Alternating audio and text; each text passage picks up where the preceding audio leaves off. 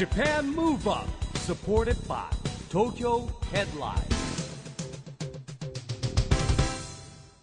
こんばんは。東京ムーブアッププロジェクト代表の一木広治です。アシスタントのちぐさです。 Japan Move Up この番組は日本を元気にしようという東京ムーブアッププロジェクトと連携してラジオで日本を元気にしようというプログラムです。はい。また都市型フリーペーパー東京ヘッドラインとも連動していろいろな角度から日本を盛り上げていきますそして今回は久々にこの方に来ていただきました。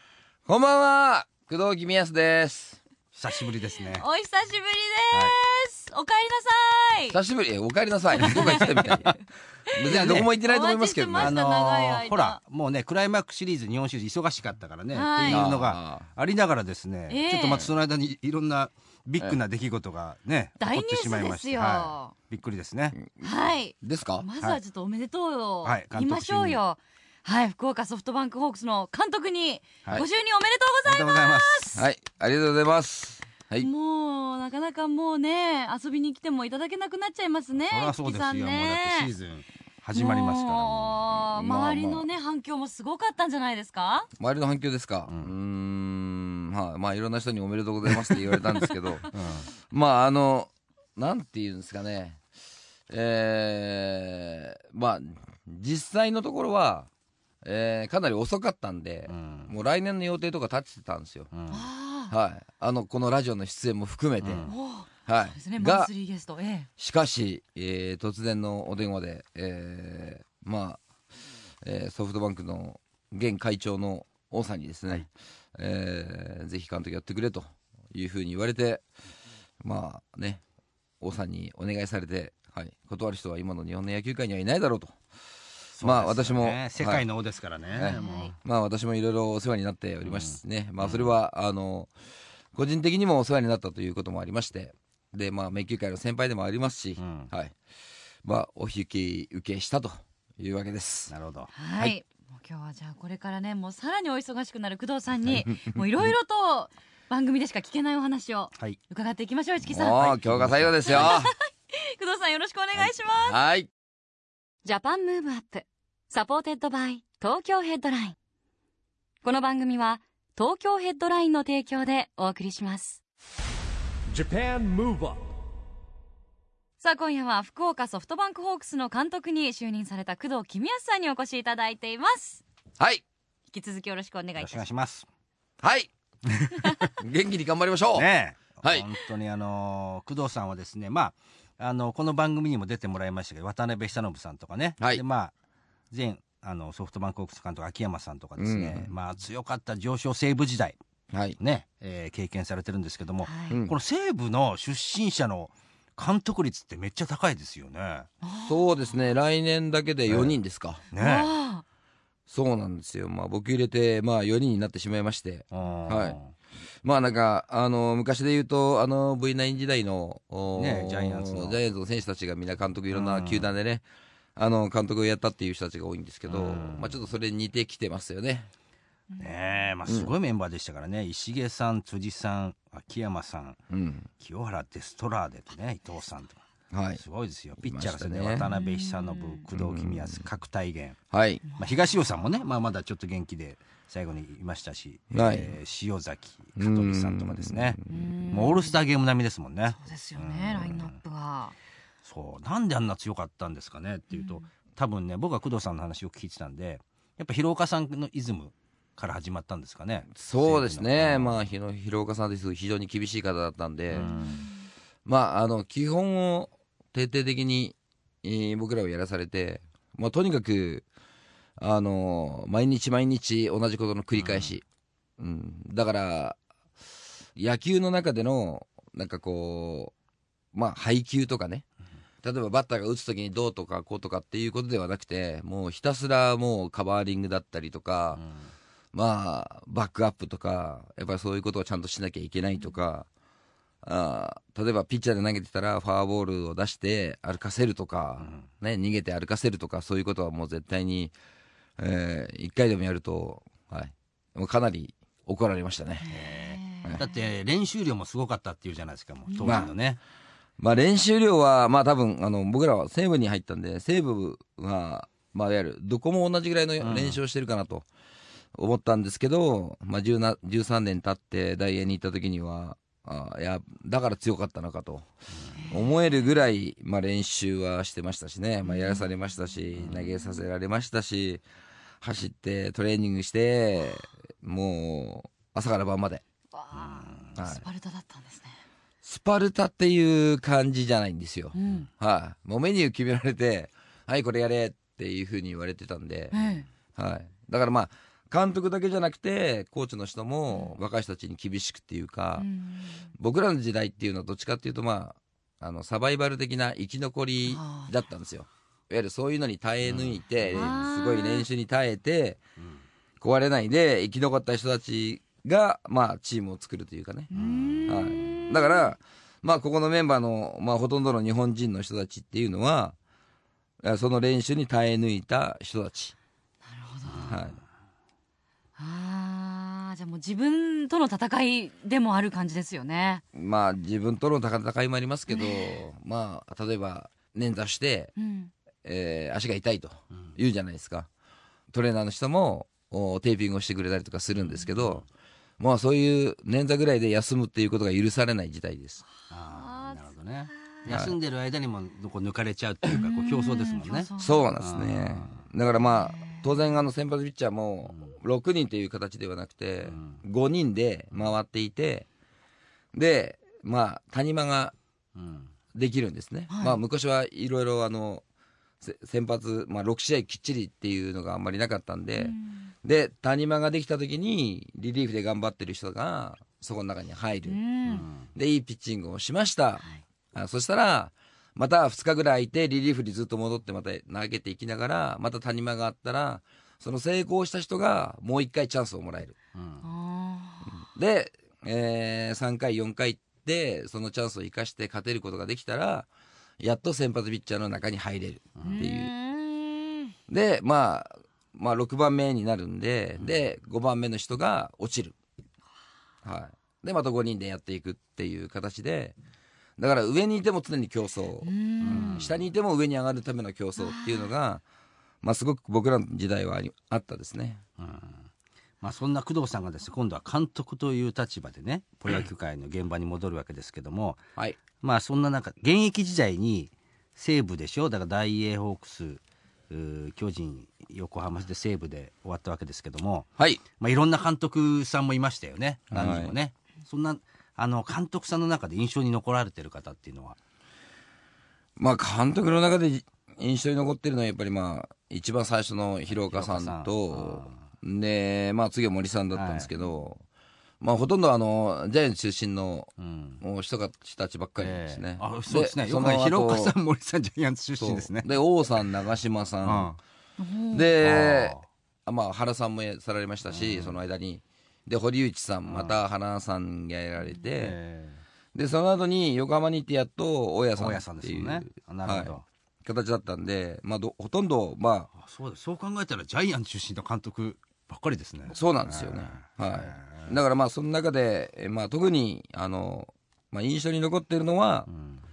僕まあ5年間大英にいたんですけど、その5年間の、まあ、99年にはやっと優勝できたんですけど、その5年間っていうのがすごくこう僕の中では苦しい時を乗り越えて、こう弱かったチームが、なんかこう徐々に徐々になんか強くなっていくっていうプロセスを踏みながら強くなっていったんで、だからそこの5年間っていうのは非常に印象には残ってますね、その時の監督が、まあ、あの王さんだったんですけど、ね。はい、なるほどね、まあそういう巡り合わせですよね今ね。で会長王さんがねいてうん、まああのーやはりその5年間が、まあ、僕の中で言うとすごくこう印象に残ってるっていうか、まあ、99年で FA で出ることになったんですけど、まあその時にこう中でこう結構揉めたことがあったんですね、まあ、そういう時も、まあ、王さんにちょっと相談をして、ですごくこう中に入ってもらったりとか、あのいろいろあの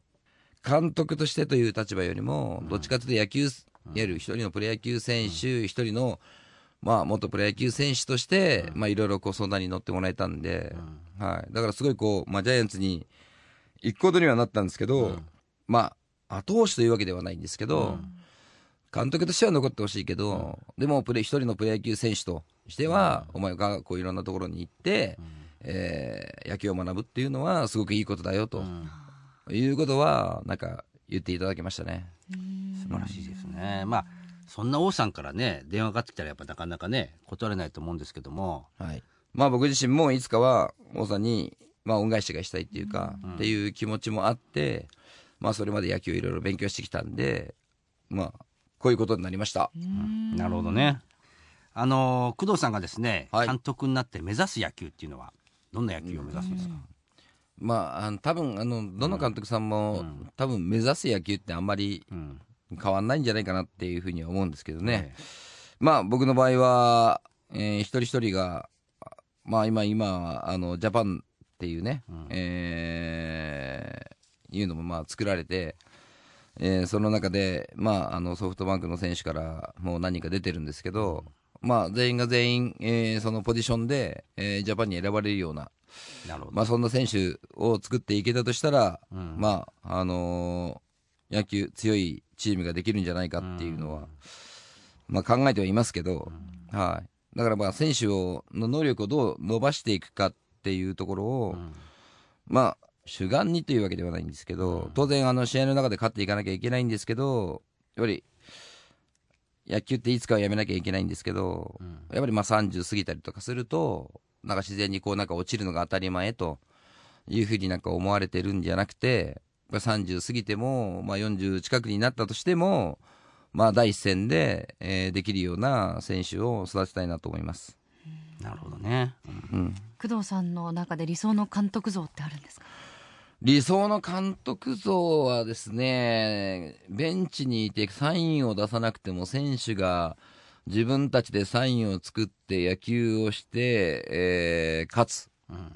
はあじゃあ監督コーチいらないじゃないか。まあ、だからそのぐらいのチームになってほしいなと思うんですよ。まあ、自分で考えて自分で動けるねうそう。そうそうそうそう。まあ、そうなったら多分チームは、多分こう監督コーチってあまりやることないはずです。はい。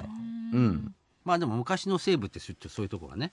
あまあそうですね。自分で考えろって。いう、うん、っていうかまあサインを出されなくても何を自分がやるかっていうのはもう前前もって分かっててでサインが出たらはいはいそうですねって言ってポンとできるっていうかね、うん、だから状況をよいろいろ自分の中で把握できたりとかこの場面でどんなサインがあるんだ、まあ、例えばね例えばスクイズスクイズのサインをさ出された時に、びっくりするっていうと仕草で分かっちゃうんで、でそういうので、えーそういうこともしっかり出さないで、はい、スクイズですねって言って、いつも通りに構えて、ポンとスクイズができると。はい、だから、まあ、なかなかそういうことって経験積まないとできないことかもしれないんですけど、うん、でも、やっぱりこう、日本一のね、やっぱりチームで苦しい時も、まあ、あの、他のチームよりも僕は、多分、えーシーズンを通して一番苦しいんだから日本一になれたと思ってるんで、はい。まあ、そういうところから、まあ、成長をしてる部分っていうのもあるんじゃないかと思うから、はい。あの、なんか一つずつ自信に変えていきながら、まあ、そして一つずつなんか積み上げていいってほしいなと思いますね。はい。あ本当に工藤さん率いるソフトバンクホークス楽しみですよ楽しみね。ですねはいうんそして現在51歳の工藤さん、はい。はいい。つもねあのマンスリーゲストとしてご登場いただいてても、毎回私たちが元気をいただいている くらいバイタリティにあふれていらっしゃいますが、ね、元気のこうメンテナンスの秘秘訣若さの秘訣ですか？若さの秘訣をぜひ教えていただきたい。走ることです。走るこなるほとど。はい。まあ、あの、疲れてても、汗を、まあ、あの、走って汗を出すと、おーちょっと元気になったりとかするし、ん。まあ、疲れてるからって言って、こう、休んだりとか寝たりとかするんじゃなくて、自分の体を積極的に動かしていくと、すごくなんか、こう、自分の中で元気が出てきて、まあ、次の行動にポンと移れるし、まあ僕の場合は特に、あのー今までは野球教室とかね、あの被災地に行ったりとかして、子供たちにずっと元気を分けてもらってたんで、はい。まあ今度は僕が監督になったら、あの、自分が元気を出して、えー子供たちを元気に、より元気にしたいなと思います。はいなるほどなるほどですね。はい。確かにでもあのソフトバンクホークスの監督になれることで、さらにやっぱちっちゃいちびっ子たちにもより大きな夢を与えてくださいますよそうですね。ね。ううんんあの毎年ね僕らが工藤さんと一緒にやってる野球教室、はい。あの今年もやりましてなんと21回目。無事終えてですね、えーまあ、あとはまた来年に向けてですね、はい、工藤さんにはちょっとご足労いただきますが、うん。ね、また頑張ってシーズンも頑張っていただいてまた子供たちにもね夢をどんどん与えてほしいなと思います。ね。引き続き、そうですね。お願いできたらい。いですよね、頑張ります。ありがとうございました、はい。私たちも走ることはい。実践していきましょう、まあ、まずちぐさが走るんだよね。僕は走ってますからね。あ、そうか、はい。私だけですね、取り残されてるのはね。そうですええ。ランニングシューズも買ったので、はい。ちょっと買ってあんまり履いてないので、はい。頑張っていきたいと思います。はい。Japan Move Up, さあ、今日はマンスリーゲストの工藤公康さんにたっぷりとお話を伺いました。いかがでしたか、皆様。ね、久しぶりに工藤さんの元気な顔を聞けてよかったと思います、うんそしてあの、何よりもね監督就任してから僕ら初めてねこの番組、そうなんです、やりましたねお越しいただいてね。マンスリーゲストちょっとねあの一回ねおそうななんですよ。もうあまりのお忙しさおにね。忙しさんですねすいませんね、ねもう本当はいにご迷惑おかけしました。とんでもございません。嬉しいですね、はいお越しいただけて。そうなんですよ工藤さんも久々のスタジオいかがでした？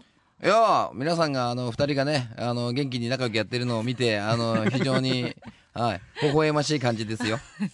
若干ギスギスしてるんですけどね、本当は。ね、いや僕ねもう本当に ほらしてるの？こ工藤さんがマンスリーゲストになっていただいた時の当初ね、まあ、当然工藤さんほらもうテレビとか出て「報道ステーション」で話をしていて私がですねまだ慣れてない頃、もう非常にであの、うんアドバイスとお助けをいただきましてですね。あいやでもねやっぱりこうやってね、重ねていくとね、やっぱりどんどんどんどん 上手くなるもんだよ ね。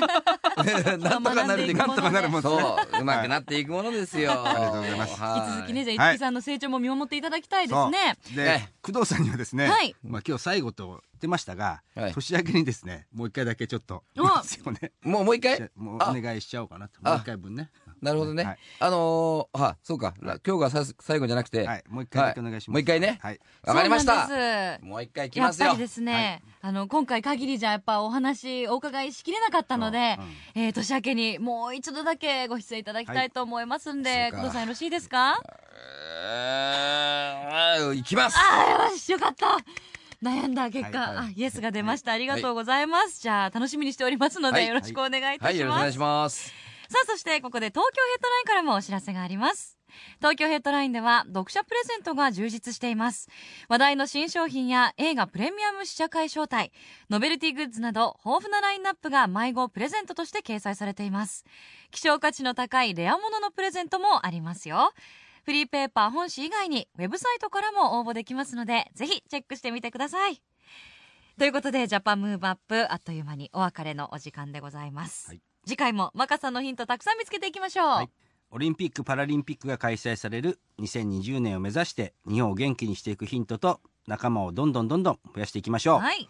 ジャパンムーブアップお相手は市木浩二とちぐさと、工藤公康でした。それではまた来週ジ Japan Move Up、supported by Tokyo Headline。この番組は東京ヘッドラインの提供でお送りしました。